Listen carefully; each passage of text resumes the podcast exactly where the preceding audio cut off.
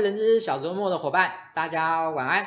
又到了我们每个礼拜一晚上人资 iTalking 的时间。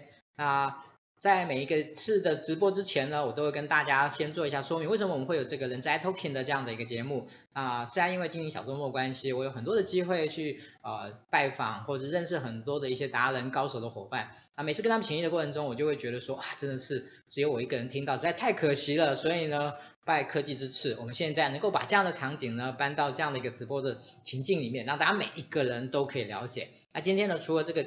一开始的说明以外呢，呃，顺便要跟大家说明一下，就是说我们人资 iTalking 从去年的十月开始直播到现在，那，大概也超过了三十次。那我们最近做了一个整理，就是说我们希望呃让大家能够更系统的、更呃结构的来了解我们想要传达的一些资讯。所以我们发现到呢，我们在从以前这三十次的直播里面，我们大概可以分成四大类。那第一类叫做人资专业的探讨的部分。啊，第二类呢叫人资产业的部分，啊，就是一些产业的相关的动态，或者是讲师或者一些相关的讯息。那第三个是职涯分析发展的部分。那第四个呢是关于人资的一些书籍，我们把它称之为人书对谈。好，那未来我们在从下一次开始呢，我们就会把每一次的直播，我们就会直接定调给您看，就说告诉您它是属于哪一类的。好，如果说严格讲起来，我们今天算是职涯分析类的。好，现在这边跟大家说明一下。那呃，今天我们所邀请到的这一位呃 Sandy 老师呢，那我相信呃，如果不是比较年轻的伙伴，其实对他应该呃有一些耳闻。好，他在。人资圈里面呢，有他自己的一片天。那我们今天很高兴呢，能够希望能够邀请他来谈一个，嗯，说是一个很重要的问题，叫青年就业。但是呢，我当时觉得青年就业这个问题呢，好像呢谈起来太那个忧国忧民这样子，所以呢，我觉得呢。除了这个以外呢，在现在这样的一个后现代的时间呢，有一个很重要的议题叫斜杠青年，我觉得也是很重要的，所以我们就把主题定做叫做青年就业跟斜杠青年的部分，这是我们今天想要谈的。也许你有点好奇，我们到底要怎么个谈法？没关系，我们待会就直接告诉你。但现在呢，我们先来啊、呃，就是很热烈的欢迎 Sandy 老师。嗨，大家好，大家好，就是来，Sandy 老师，您呃要不要先？跟大家自我介绍一下，好，其实这个就是我们今天想要问的第一个问题，就是请你来自我介绍，而且请你来定义自己一下，OK，好不好？好的，好，我觉得这个以前我们不太做这件事情，但是我觉得今天我们从青年就业，从斜杠青年部分，这一件事情反而是很重要的，没错没错，我们会后面会连续下去这样，好好，这样正好也是一个破题啦，对不对？好。那我想今天的主题会定调在青年就业跟斜杠青年哦，就有一个关键，就是我看起来蛮像青年的哦，蛮像青年的吧？好，呃，所以呃，我想呃，我自己本身确实也是斜杠这两个字的状态哦，现阶段。好，那其实很有趣，就是有在跟思安在讨论，就是我们要讨讲什么议题的时候，我有问他，他对青年的定义是什么样的这个年龄层哦？啊，他那时候跟我讲三十岁以下。然后我就想说，糟糕，那我大概脱离脱离青年的定义了哈。如果是千禧世代，可以到三十五了。啊，可以是不是？哎，但我正好正好哈，正好在这个范围。好，OK。呃，我想定义我这个，我想我讲一下我大概的一些背景哦。其实最早的时候，我在两千零七年的时候是在猎头产业里面工作的。那一路在呃从事猎头的工作，从两千零七年一直到二零一五年都是全职的这个样的一个工作。那可是很有趣的是，我大概在一零年、一一年的时候，我就开始去做了很多工作以外的尝试。好，那这些尝试有呃，就是创业啦，然后办活动啦，啊，就跟人家合作搞一些副业啦，这样。然后到一五年之后，我就决定全职的离开了猎头这个行业，然后开始开启自己的这个呃斜杠人生。哦，对，所以呃，简单来讲的话，如果要定义我自己的话，我觉得我呃，我不会讲斜杠青年啦。好，你知道，其实斜杠斜杠有现在有斜杠妈妈，你知道吗？对对，斜杠其实重点不在亲不青年，哎、对对对对重点在斜杠啊，对，重点在斜杠，对对对。所以我今天算是代表一个比较偏这个人资领域的斜杠吧，对，人资领域的斜杠人，然后来跟大家分享一些呃，在现阶段我在。呃，这个职涯这个领域当中看到的斜杠人生有哪些可能性？然后我觉得大家都可以多提出一些问题，因为呃，其实真的是太多故事了，太多太多的故事可以讲。对，嗯、以上。OK，谢谢 Cindy 的那个一开始的开头。那我在这边请大家帮我一个忙，就是说，如如果觉得我们今天的这个主题很有趣，那你请你们帮忙呢分享给你身边所有人，就你你只要点一下，很简单，就点一下分享，分享到你个人的动态去就可以了。好，请你帮帮忙，帮帮忙。那第二个部分就是，如果你觉得你今天对这个主题或者我们待会谈的内容有一些疑问，有一些问题想要问问那个 Cindy 老师的话呢，那随时呢就欢迎你提出来。我们基本上一定是以现场的人最大，好，你问了什么我们就优先回答这样子。没错，没错，没错。OK，好。那在一开始的时候呢，我们会稍微忧国忧民一下。好的，好的。那个请大家请连请大原谅我一下，就是我们一开始的时候，我们要先去思考一下，就是呃，我我们不能讳言，事实上现在前现在年轻人在就业上面的确是遭遇了很大的问题，这个你同意吧？我同意。OK，对，好，那嗯，我们就来问第一个问题，就是如果说以目前青年就业外部外部最大的挑战，嗯，你觉得是什么？好。呃，既然有外部，一定也有内部的好。然后如果有顺势，就可以可以一起讲到。好，其实当现在那个现在在提出这个问题的时候，我有思考了一下，因为我们有进，我有在进到就是大学去做一些演讲，其实就在分享副业时代斜杠青年这个议题。那我觉得现在的年轻人如果在外部来讲的话，老实说，呃，就业这件事情啊，已经 N 型化。嗯，好，现在是一个 N 型社会，N 型时代，其实就业也是 N 型化的。那如果你今天科系或是呃科系选得好，也许你出来就业呢，你可能会比较顺利。可是如果你科系如果没有选得很好，又不是很清楚知道自己啊、的优势跟擅长的领域在哪里的时候，你很可能出来的时候就会直接碰到就业的呃所谓的低就业的问题。那呃台湾其实有将近呃六成以上的大学毕业生，哦，他们的他们是出来就他们出来毕业之后出来的就业跟他们原本的科系没有关系。光是这件事情就造成了所谓的低就业的社会，对，那那能够有高就业的，有低就讲高嘛，那高就业其实也不能说，呃，他们比较就得到好的机会，不是，是因为他们也许呃选择的科系确实对于在在这个时代是很需要的，所以他们就业比较容易呃取得好的门票。可是其实有一大群人，他们可能在呃小时候高中高中选组到。大学选系的时候就没有去思考这些问题哦，导致在出来就业的时候才开始意识到，哇，原来我不，原来我的科系的就业薪资是这样，哎，原来我的科系的就业的选择好像只有这些，哎，那我想要做行销企划，可是我读了这个怎么好像没有加分等等的，哦，所以呃太晚探索或者太晚去意识到外部的世界的改变呢，我觉得是现在目前我觉得青年就业最大的挑战。OK。好，那我想我们延续就来谈刚才外部，我们延伸到内部自身的部分。是，你这你你在这么多接触这么多这样，其实我自己也接触蛮多的，我自己也也蛮啊。那我想要，其实我想验证一下我自己的看法，这样子，你觉得现在他们在就业这件事情上最大的盲点是什么？盲点哦，对，就是他们不知道有什么对这个世界的了解程度不足吧？就是到底有哪些职业？有哪些产业要做什么，自己可以给自己可以发挥什么，其实没有那么的清楚。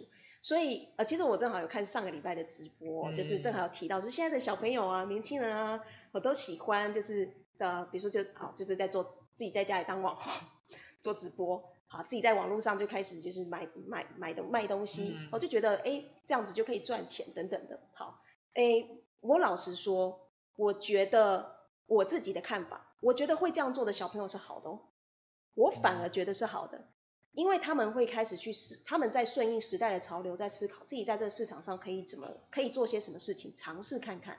怕就怕在连尝试都不愿意尝试的年轻人，他们觉得反正我就考我的，我就已经考完试了啊、哦，就是经历了十二年这样子下来，然后终于考完试读到大学了，我就放在那边，四年毕业之后再说。如果毕业之后不知道做什么，家里还有一点资源，就继续读，读研究所，或者就干脆出国去。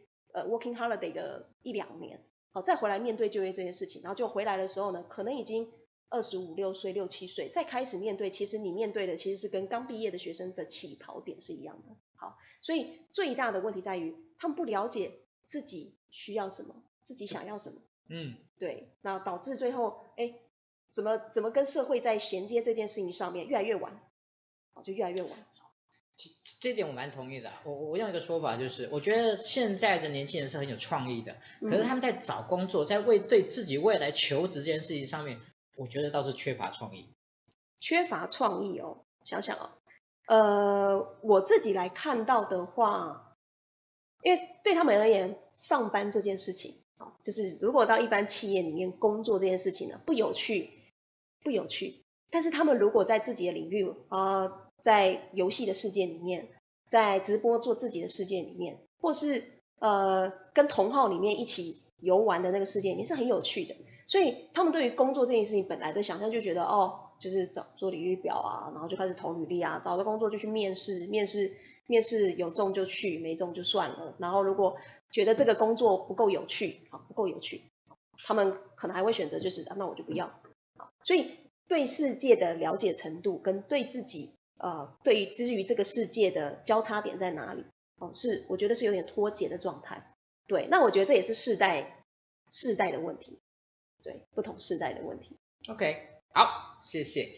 好，那我我现在想要问一个这个问题，稍微有点刺激哦。您稍您您您看看那个，如果说你想要避开这个问题，我也我我也我也不我也可以同意。直说。好，就是我们说现在的青年就业的问题了。是。到底谁该负多一点责任呢？是这些年轻人呢，还是企业，还是政府？嗯。好你会怎么样来来看待这件事情？其实我觉得没有谁要多负一点责任呢，就是我没有认为谁最应该负责，因为这个问题不是只有台湾，不是只有台湾的青年，因为其实这全全球的青年失业潮，这是全球的问题。对，没错，就是台湾有台湾的，南呃韩国有韩国的，中国也有中国的这个失业问题，美国也有美国的，所以我觉得这是在世代哦、以及产业交替。我说产业交替，比如说好，我们从工业革命进入到数位时代，对不对？工业革命那时候大家只要有一个呃，就是一个专业，然后一个萝卜一个坑，你也许就可以做到退休的时代过去了。但是呃，在这个时代已经呃养成的专业人士还在还在这个数位时代里面啊、呃、领头。好，那新进来的这个所谓的千禧世代后，你们刚刚讲了，哈，我千禧世代后啊，好没有了。千禧世代后的时代，其实数位时代的大家沟通的模式，大家学习知识的方法，好来接触或是认识人的管道太多了，已经跟过去完全不一样，对，对不对？你想嘛，过去我们的小时候还有 B B B B 扣哎，有 B B 扣这种东西，你还有碰到 B B 扣啊？不要这样子，我有哦有，对对对，有有有有有啊，B B 扣就觉得就是很很很很厉很厉害。到后来你看我们在跟人联系这件事情，二十年前我们要跟人联系哦。还不是像现在这么的简单，哦，就是哎，我们随时智慧型手机拿出来，讯息一传出去，你你已读三秒没有回，对方就开始不开心了。我们以前要找一个人哪那么容易啊？还要二十年前应该还是 BBQ 时代啊，对不对？哈好，还要就是打 BBQ 的 BBQ，然后对方看到了还要去找电话，找到电话之后再回拨给你，那时候都不知道过多久。所以光是在讯息传递讯息传递这件事情就已经完全跟不过去的时代不同了，所以。这是为什么这会是全球化的问题？那就是因为这是大家共同的议题，谁需要负多一点责任？我觉得大家都要负责，也都不用负责。好，所以都不用负责，就是因为这是一个过渡时期。我相信这样的过渡时期，在 A AI 越来越普及的之后，我会才会慢慢达到这个呃平衡。你你不认为是会更严重吗？我所谓的平衡是大家对这件事情已经呃认清了，懂吗？认清了，时代就是这样。R 型会的社会不会因为呃不只会更严重，好，所以呃大家很多的社会议题关注的会是在 N 型的左边的，就是这一群比较底层的，好，那当然右边的就不需要关注的，就是他们就他们只会更有更有更多资源，更多更有钱嘛，对，那怎么样劫富济贫哦没有啦，就是怎么样去真正的让这个资源可以流动，现在就是资源无法流动，嗯嗯，好，不管是企业。企业也有遇到问题，你看台湾中小企业，呃，过去撑起台湾经济奇迹的中小企业，在现在的这个生存困境，所以你说企业给不起好薪资吗？你大企业都给得起啊，怎么给不起？可是中小企业却越来越困难，因为公中小企业在台湾，台湾有台湾的又有比较特殊的政治问题，好，在这样的政治问题之下，其实很多中小企业他想要突围，所以你会发现他无法留在这里。所以我碰着就是也认识一些可能是。尤其是制造业的啦，哦，这种过去时代成功的这些企业家，他们最后都选择出走，因为他们知道在这边已经不适合，可能没有他们立足的地方，好，不管各个法令呐，或是这个产业的产业的这些关注的，呃，政府愿意投入的心力在哪些产业等等的，好，所以青年就业问题是全球问题，我认为，呃，每个人只要只要意识到，我们都乐意识到环境已经改变了，然后我们做好我们现阶段可以做的事情，我觉得才是真正能够解决青年就业，协助他们。所以像现在。就我我我刚刚讲到我斜杠对不对？我其中有一个斜杠，其实就是我有讲到我有去呃大学去做，就是进入学校了，校园做演讲。其实我为什么要进校园演讲？我进校园演讲，我老实说，校园演讲的那个讲师费非常的低哦。哎，糟糕，直接讲是不是不好意思哦。好。可是我去这边是因为我希望让现在的学生，他们在大学甚至高中，甚至能够更年轻就。跟他不只是他们，还有他们的家长也意识到时代不同了。那现在的小朋友，他们需要的是更多不同多元的学习模式，跨领域的呃这个学习方法，才能够帮助他们。就算只有单一科系出来社会之后，他们还是能够生存。好，你如果连生存都站不稳了，你怎么求发展？对，好，就延续的有点后面。那个这个问题，我觉得呢，我不能让你就这样躲掉。如果这三件三个，请你排列组排列一下，就是你觉得呢？到底谁应该要多负一点责任？多负一点责任吗？政府、企业、青年本身。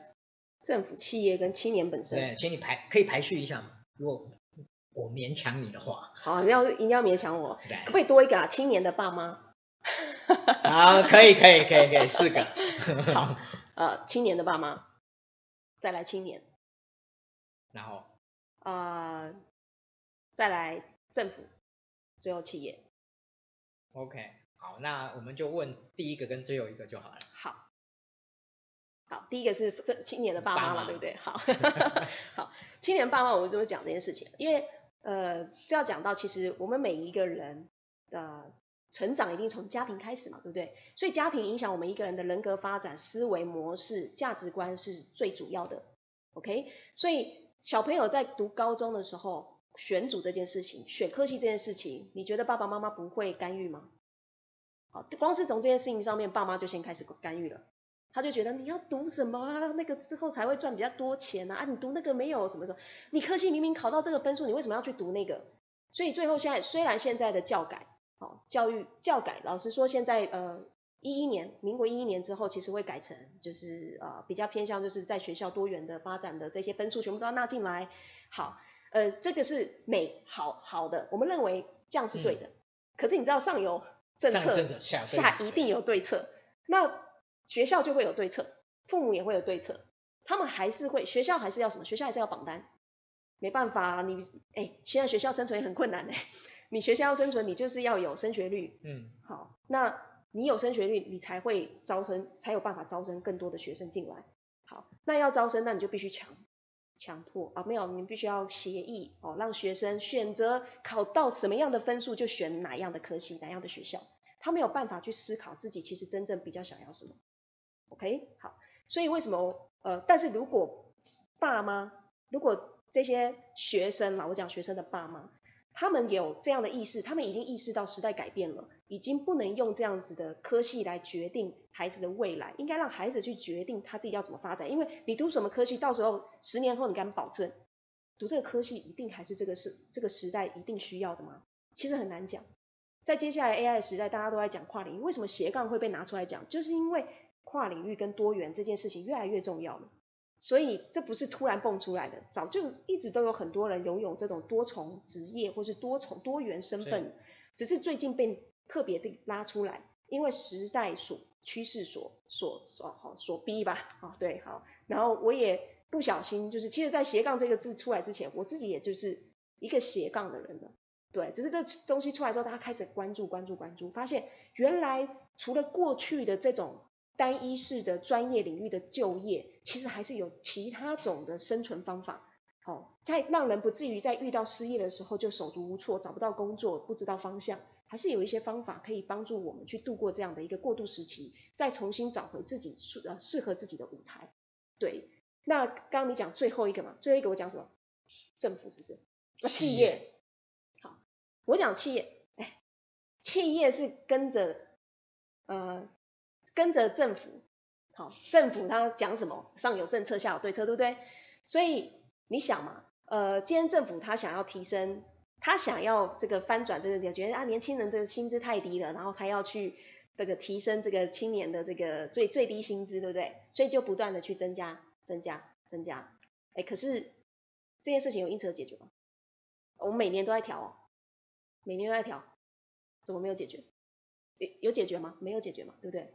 那没有解决，原因是因为太多，你有你有政策就有对策，所以问题不在这里，就是问题的根本可能，你看表面的问题是，哎呀，我们最低薪资实在太低了，好，可是你知道吗？刚我讲到就业 M 型化，也代表其实企业是企业也是 M 型化的状态，很多中小企业它其实呃，它根本就没有，它其实本身的生存能力也不足啊，所以它就只能去用压低这个劳方的方式来。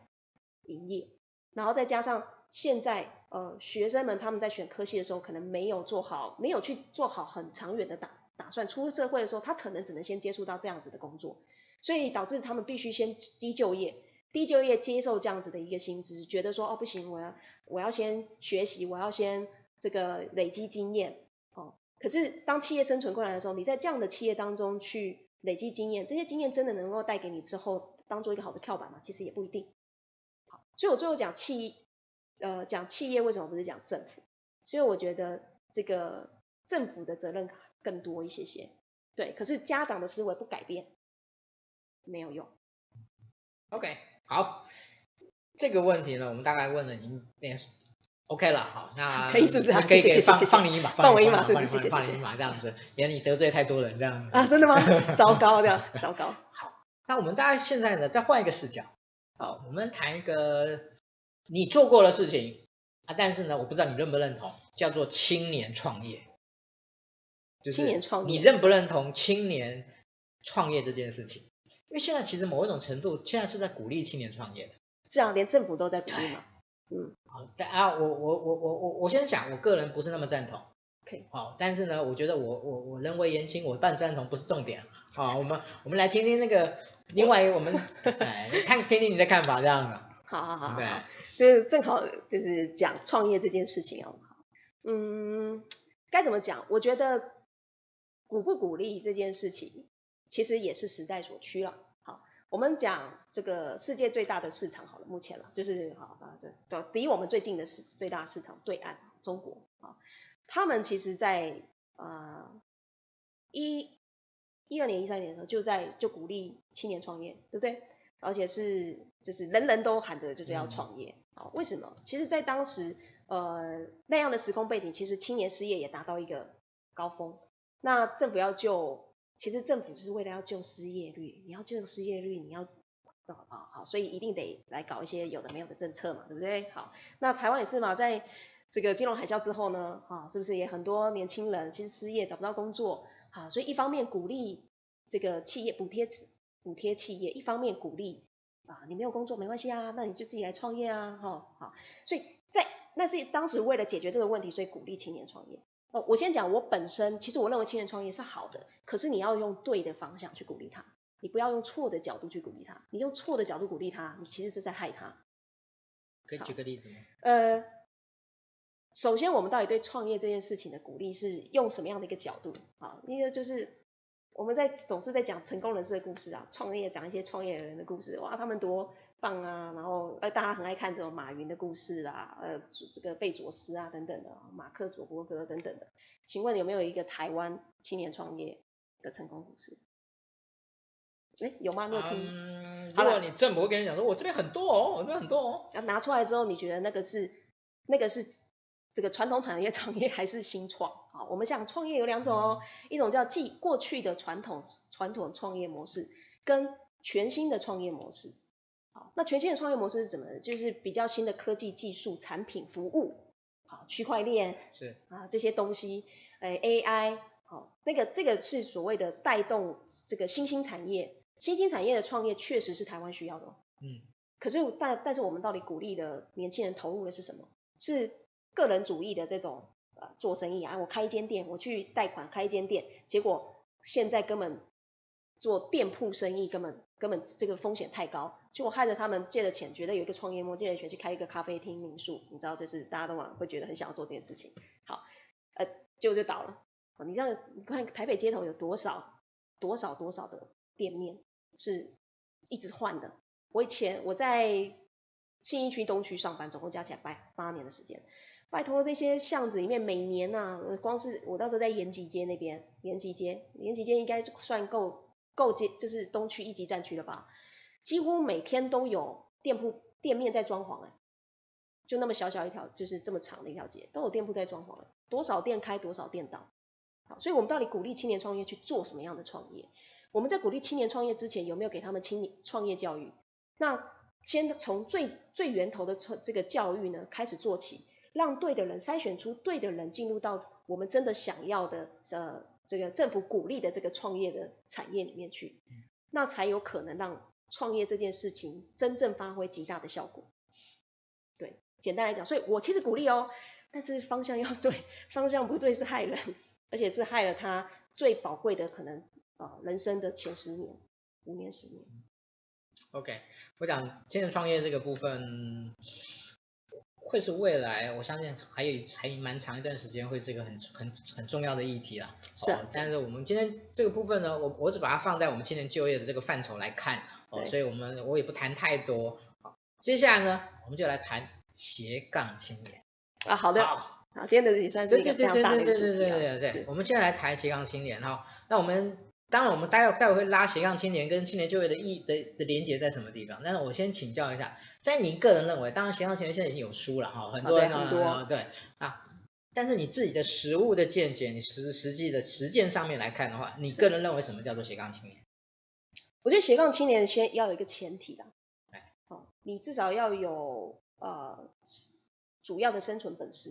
如果你没有自主的主要的生存本事，然后你去做找很多事情来做，看似好像。很多斜杠啊，你又去派报，又去打什么工作什么啊，然后就说，哎，我这是斜杠青年。我觉得这个稍微，我觉得现在大家对于斜杠这件事太过，你知道有点，嗯啊，正面反面负面的都有，因为有些人就讲说什么斜杠个鬼哦，那个这样也叫斜杠，那根本叫什么什么什么。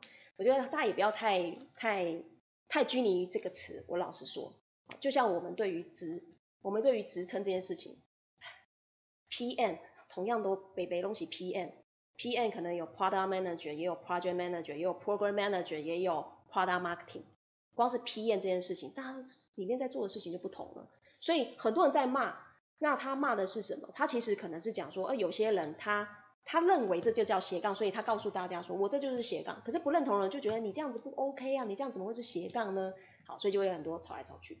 所以我觉得大家不用就是。我认为的斜杠就是你要有生存本事，你就是斜杠。对，你的你的斜杠才叫斜斜杠。如果你没有生存本事，你就说，哎呀，我会画画，我又会弹吉他，然后我又然后我又会什么什么什么，我就是斜杠人。不好意思，告诉我你的生存本事是什么？你的意思是说，他斜不管他斜哪一杠哈，对，他的每一斜基本上都是要能赚钱的。不不全然不全然。好，假设呃我讲。我讲我的好了，我直接举例了哈。我自己的状况就是，我现在有，应该有四种收入来源，四种收入来源。我没有我没有隶属于任何一间公司，然后呃，我之前自己就是有成立公司，成立公司然后就是接案子，但后来我发现其实还好，就是我自己比较像是个人工作室的状态。那呃，一个是所谓的咨询，啊，职涯的咨询，然后再来就是我做过就是生涯设计工作坊，啊，我开设工作坊。然后教教教别人怎么样做生涯探索，好，那第三个呢，就是一些这个演讲啦，就是各方的演讲，好，那再来就是我在一一一年的时候，我第我一开始尝试尝尝试创业这件事情的时候，我跟我是从电商做切入的，所以我电商这件事情还是保有，所以这四个东西都可以有让我有收入来源。那还有一个东西是没有收入来源的，叫跨界真人图书馆，它是一个非营利组织。那我做那件事情纯粹是因为我觉得。呃，我有一个很好的理念，我希望大家可以看到，所以我就召集一群志工来，呃，把每各行各业的人把他们做访谈，然后录下来放在网络上给大家看。那那个是非营利组织的部分。好，所以今天我的这四种收入来源可能占了我的各种不同，就是其实占了我整体收入不同的比例。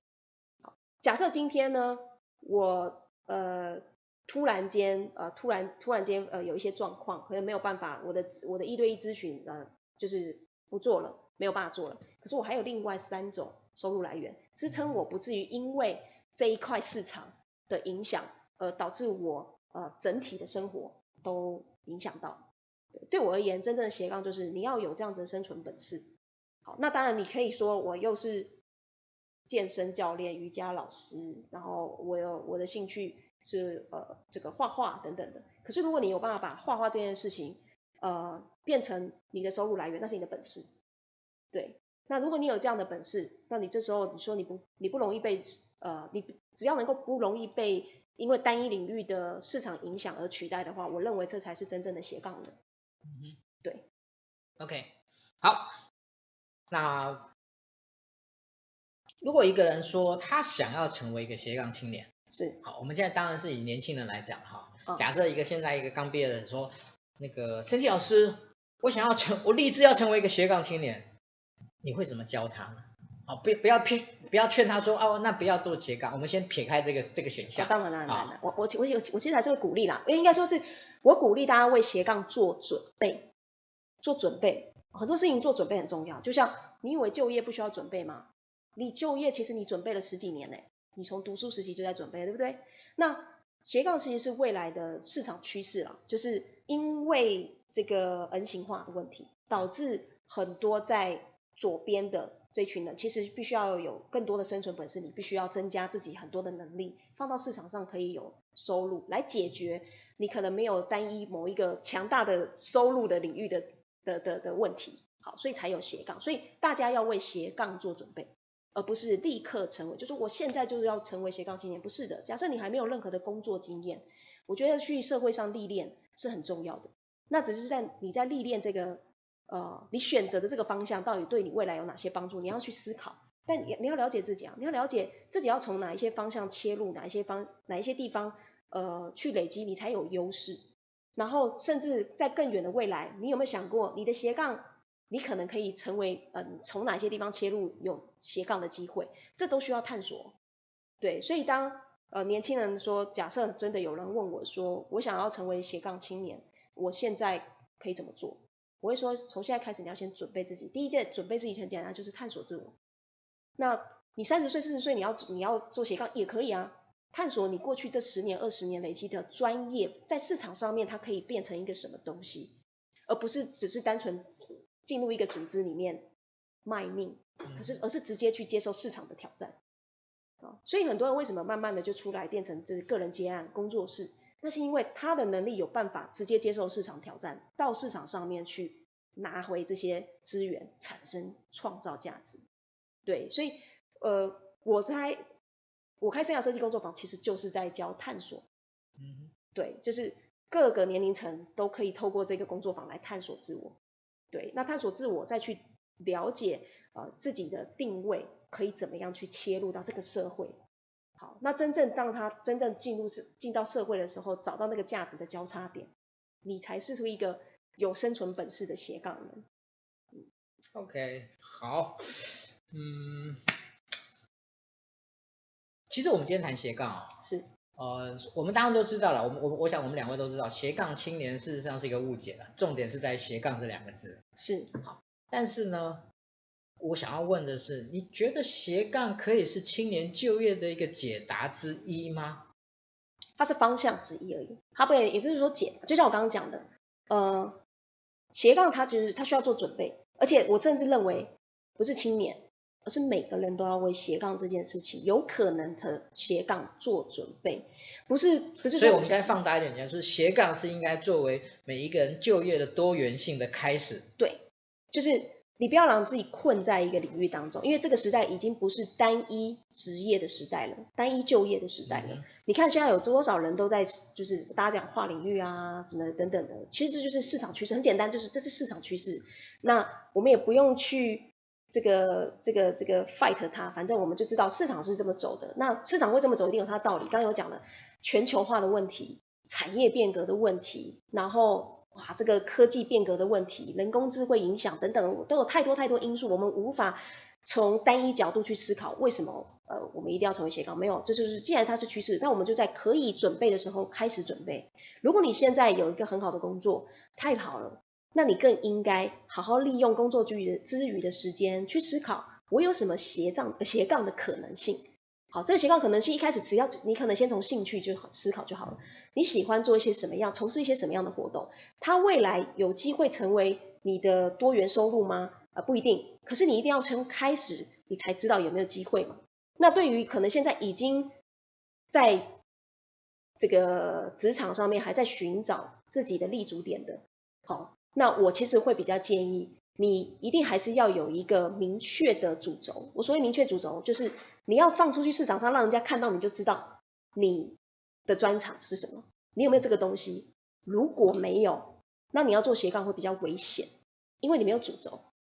好，什么叫主轴？比如说，好，世安人资，是不是他有人资的这么多年的这个专业？他出来做，他要做人资小周末要做什么？人家会信他，为什么？因为他有足够的主轴专业，让别人觉认同他，就说世安做这件事情，他一定是专业的。但这件事情并不代表年资哦，而是你是不是真的有一些呃能力在这个市场上面被人家说啊，我知道他，我知道你就是你的强强项是什么？像我，我我也并不算是。这个呃，在职场上面资深的人哦，我不敢说自己资深，可是为什么我后来可以去做很多这些事情？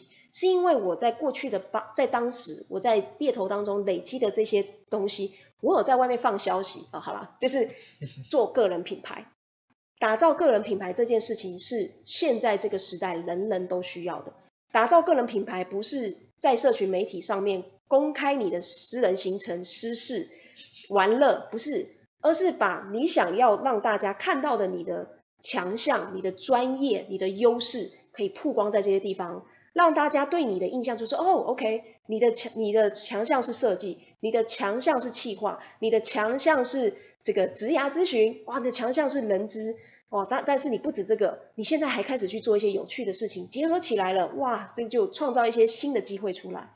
好，所以打造个人的品牌其实是成为。呃，斜杠的必必备必备能力。可是，如果在你还没有一个很明确的主轴的时候，你要先想想自己的主轴会是什么。对。你刚刚举了我自己，我我当例子了哈。那我我是期待你可不可以再举一两个你身边碰到的？哦，当然我们可以隐去其名这样子。他怎么个斜杠法？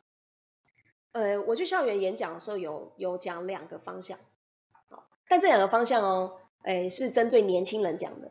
就是针对还没有，哎，我们今天也是谈年轻人，对，没错没错，还没有还没有出社会的年轻人，我告诉他们两个方向，而且这两个都是实际案例啊。第一个案例呢，呃，是也是我的一个人资朋友，HR。那那刚刚我有讲到，我有在经营非营利组织跨界真人图书馆嘛，对不对？那跨界真人图书馆，它其实蛮需要很多的这个志工朋友一起来帮忙，包含就是访谈啦，要架设设备啦，哦，剪辑影片啦，然后写文案，然后曝光，告诉跟大家介绍这个人等等的。那我这个 HR 朋友呢，他就是来帮我剪影片，他来帮我剪影片。那他就是白天他是一个 HR，对不对？可是他下了班之后呢，他自己也会办一些活动，然后又再下上来来跨界这边，然后帮忙剪影片。所以他就有把这样的一个资历放在他的履历表上面，好，他就在履历表上面放跨界真人图书馆影片剪辑，好，附上链接。有一天呢，他就接到了一间新创公司，还蛮有名的新创公司打电话给他，打电话给他呢，不是要邀请他来面试人资的工作，是打电话问他有没有兴趣来面试影片企划的工作。好，这是这是一个，你看这是怎么来的？他从他下了班之后去做了一些他觉得很有趣、很有意义的事情，并且懂得行销自己。他不止，呃，他不止在这个社群媒体上曝光自己做这件事情，他在履历表上也曝光自己这件这件事情，所以帮他创造出了第一个叫跨领域的机会。哦，他最后他去不去这个领域没有关系，可是他是不是呃看到了一些方向，知道说哦，原来我做这件事情，它其实有市场价值，它不只是一个职位的价值。未来如果他的影片的剪辑技术越来越好，他可不可以接案？其实他已经，我后来跟他讨论，其实他有未来是朝这个方向的。对，好，这是一个透过时呃利用时间投资你的兴趣，创造新的可能性。啊，这是一般的每个人都可以做到的事情。好，第二个呢，好，这是比较传统，大家比较能够理解的。好，工程师。好，现在很多工程师，可是不是每所有的工程师，他的白天的领域的工作都是这个大家想的这种新的东西啊，写 Apple 啦、Web 啦这种前端啊、后端资料库，他可能是纯粹就是写就是 maintain 一些旧的旧的 system 的工程师，他也知道自己如果继续在这样的领域上面工作，可能很快会被淘汰，所以他一定得去学新的东西，他可以透过下班时间去写学 iOS 的。A P P 啊，学 Android 的 A P P，学学学学学，学了之后呢，你知道学了就是要用，你不用你就会忘记，所以他开始去帮别人，就帮身边人，就说，哎，就是你有在创业或者，哎，那不然我来帮你写。到后来他开始越写越好，他开始接案，他是能够接案的，接案接接接，哎，越写越厉害，然后就开始教学，所以他帮自己除了白天的工作之外，好，增加了第一就是业外的收入，接案的收入跟教学的收入。所以这是第二种投资你的专业，然后产生新的可能性。所以这两种都是证实可行，啊，证实可行。还有第三个故事啦，好，我来讲第三个故事好了。第三个故事呢，啊，也是工程师，但是呢，啊，他就是那种一路读读读读读读到台大啊，这个对，职工啊什么的，就是反正就是学历非常好，然后所以毕业之后他进到这个所谓的 IC Design House，就是。IC 设计公司里面写 IC 的，然后薪水也很好。可是老实说，那也不是他的兴趣啊。反正就一路读书读到好的，就是就是就业就继续这样就业嘛。然后反正这薪水也多就做了。可是他在这过程当中呢，他就发现了，哎，这个大家同事们就是越写程式越做工程师就越肥，然后健康状况越不好。所以他就在自己的公司内部一开始先成立了一个肌改社，肌肉改造社，叫肌肉改造社。所以就开始请那个这个健身教练来他们公司，就是教大家就是健身。他一健身健身出兴趣来，哦，他后来就呃真的把自己练的就是哇很 muscle 很 muscle，然后长得又可爱可爱的，好，所以他就后来他也变成就是开始一对一去教学人家怎么样练肌肉，哦，反正那工程师工程师里面就所以是属于童颜肌肉型，对童颜肌。肉，人家已经是爸爸了哈，对，但结果他就。他真的，他就然后有有有一次就有学生帮他拍影片，就开始就是帮他录他的那个健身的影片，然后就帮他制作，然后就放在网络上。结果呢，没有想到就这样录着录着就爆红，所以他现在变成全职的健身教练。哇！那然后他全职健身教练之外，他也是 YouTuber，哦，YouTuber 网红嘛。那因为他的这个他自己是 YouTuber，所以就有厂商找他合作嘛。对不对？所以他是不是就可以，因为从健身教练除了健身教练自己的收入之外，他还可以有异业合作的收入。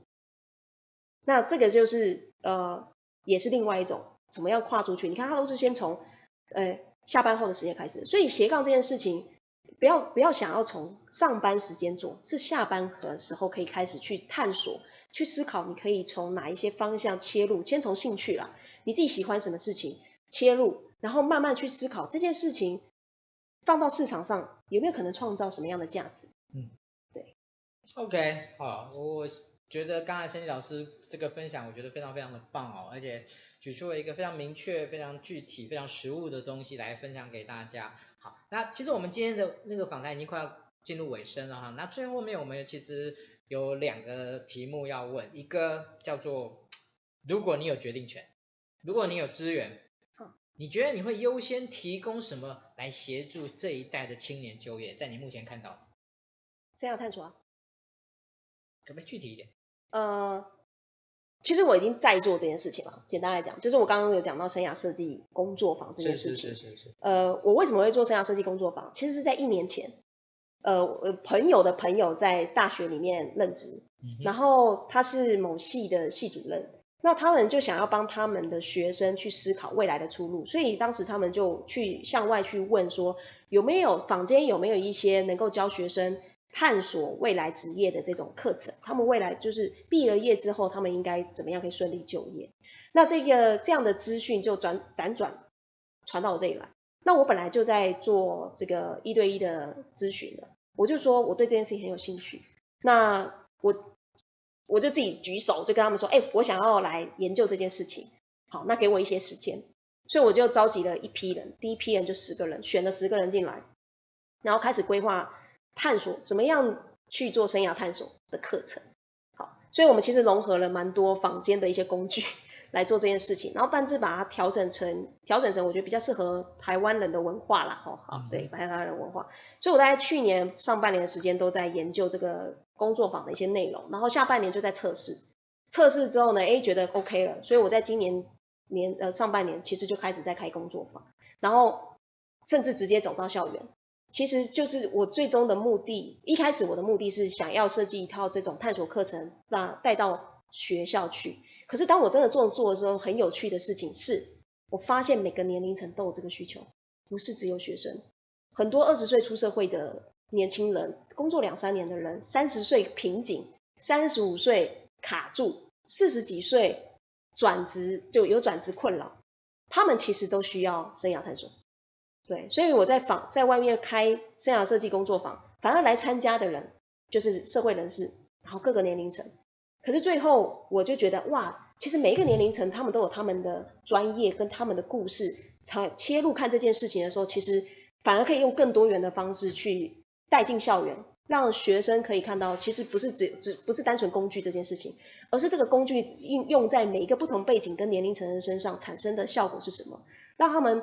让这些人其实他们不只学会了怎么样探索自己，还可以把他们的生命故事告诉学生。也许他就是这些这个科系的哦大学长，他可以用他的生命故事进到学校，告诉他们你用这个工具可以怎么样来探索。那我在这个时间我探索出来的其实还可以做什么做什么。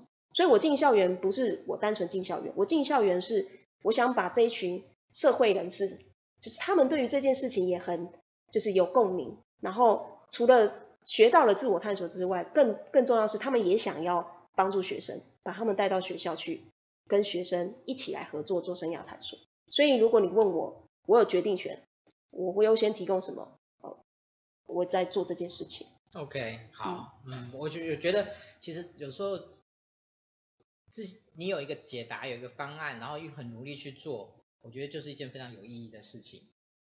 那我想在今天我们访谈的最后呢。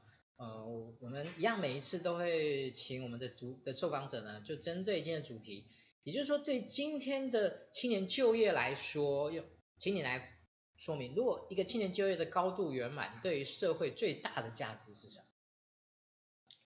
对于社会最大的价值，对，我觉得是稳定吧，稳定的力量吧。如果今天，因为其实我们每个人绝对都重视我们的下一代，不管你有没有生小孩。我们都重视，因为我们下一代，我们讲国家栋梁，对不对？大家都很爱对那个这个我们的下一代讲，哦，你们就是未来的国家栋梁。如果青年就业可以高度圆满，这是国家之幸啊，是我们所有人的这个这个幸运啊。对，然后社会其实有非常多的善意想要呃做这件事情，可是很可惜是呃资源没有办法做很好的整合。那我觉得这这也是，我觉得这也是。有点可惜的事情，资源整合是对，好，所以呃，最大价值就是它会带给我们国家很好的稳定的力量，但前提是在于我们不能再流失青年了，一直在往海外跑。好、好，这边有一个问，有一个伙伙伴呢问了一个问题啊，他说目前青年在进入就业市场需要加强哪些？好，我们今天可能没提到这个问题，OK，、啊、对，okay. 所以这个这位伙伴就问了这个问题。好。呃，所有的 hard skill 都是可以，都可以透过学习去学来。不管你想要学写程式，你要学呃这个数位行销，其实都现在都有非常多的网上资源可以学，对不对？所以关键不是 hard skill，关键是 soft skill。，soft skill 是什么呢？就是与人沟通啊，这个这个人际交往，还有这个你对于呃这个世界了解的程度。好，那这些都需要。入世哦，进入社会来磨练，你不能太出世啊！就所谓出世，就是都在学校里面啦，没有真正的公，真正与这个商业组织哦，我讲的是商业组织哦，不是不是公益性组织。你真正的进入到商业组织，你才知道什么叫做商业社会。这个社会能够被支撑起来，是靠商业支撑的啊。就算是公益，它也需要商业的支持。好，所以现在年轻人最大就是太很有理想，大家都很有理想。可是没有落地，那落地是需要 soft skill 的。这些 soft skill 就从你在学生时期的时候，你就去尽量的去啊实习，去打工，有参参加这个这个呃企业讲座什么的，就尽量如果能够接触商业就去接触，哦，这才够落地。当你落地了，你的你才能够去实践你的理想。对，OK，好，今天真的很谢谢 Cindy 哦。那我觉得尽管只有五十分钟的时间，但是我觉得今天我们。其实用一个还蛮精准的轮廓来谈的，对于有关于青年就业以及斜杠青年的这个部分，是那呃，对于我们今天所谈的这些，其实我们希望能够呃给一些年轻人啊一些思考的空间，也希望给一些想要帮助年轻人的一些人一些思考的空间。我觉得这是很相对的一个部分。啊，今天真的很谢谢。Cindy 来接受我们今天的访问，我我我觉得未来未来也许我们有更多的一些合作，有更多的一些，其实因为我觉得其实我们某一种程度是在做相同的东西。是啊是啊，对，没错。啊，我想那个这也是那个时候，我想我很冒昧去跟您联系的时候，虽然我们当网友很久了啦，是是是是是，但是呢，对，然后这我这个邀请你会马你也愿愿意会接受的一个很重要的原因，我猜想了。没错啊，因为我觉得这个人生小周末其实它也是一个很强的社会善意的力量。也在集结这个社会善意，来做一些可以帮助人的事情。所以我认为，呃，就是我们的理念，可是族群不一定完全相同，是可是我们想要的出发点的理念都是一致的。所以当时世安来邀请我的时候，我觉得好啊，有什么、啊、有什么不行？而且因为你你对 HR 也不陌生啦，因为你、啊、是是是是你跟 HR 接触的也很长一段时间了，呃、是，是，是是是，没错。我对，甚至我猜想你其实很多的好朋友应该都是 HR 是的，没错。对。OK，好，那今天很感谢 Sandy，那我们呃在这个地方呢，就再一次用掌声来谢谢 Cindy，谢谢。好，那接下来部分呢，就是我这边跟您说明一下，那其实我们这个月的活动其实蛮多的，啊，我我不这边不一一列举，我只列举明天晚上是我们呃领导力实践呃创呃创造力领导的实践社群的这样的一个活动，那这是一个很棒的，我每一次都会。在这边特别来推荐，它是我们希望能够有效的去协助 HR 去改变他的 mindset 的一个非常重要的一堂啊聚一堂课，一个很棒的聚会。所以呢，啊欢迎你明天晚上来跟大家参与这样的一种研习。好，在这边我只特别讲后面的部分，其实我们今天现在你列出来的，我刚才查了一下，我们现在目前同时开办的课程超过七堂。哦，在在目前在五月份的时候，OK。那我们每一次呢，都会感谢我们的技术指导单位啊，新网红直播工作室给我们带来呃这样的一种指导，让我们每一次都能够呈现出很棒的一个内容。OK，好，那最后呢，要跟大家谈的是我们下个礼拜，好，呃，我刚刚有跟一开始我跟各位提到，我们未来会分成人资探讨、人资产业、职涯分析跟人数对谈这四个主题。那在下个礼拜呢，我们就是来谈人资产业的这个系列的主题。那我们邀请到呢，是孙志华老师，好，如果您现在是在讲师圈里面呢，孙志华老师呢，应该对他是不陌生的，啊，因为他这两年呢，带领了非常多的职业讲师，很多的刺激。那我们下个礼拜请他来谈一个问题，就叫做讲师工作模式的世代移转，啊，我相信呢，下一次下个礼拜呢，应该是又会是非常非常多人在关注这个议题的。那我在这边先感谢各位。啊，每一个礼拜呢，按时的收看由人资小周末所直播的人资 iTalking，我们希望在每个礼拜一为您带来很多人资、职涯以及跟人资相关的产业的资讯。那我们今天的分享，今天的直播就到这边告一段落，谢谢各位，谢谢。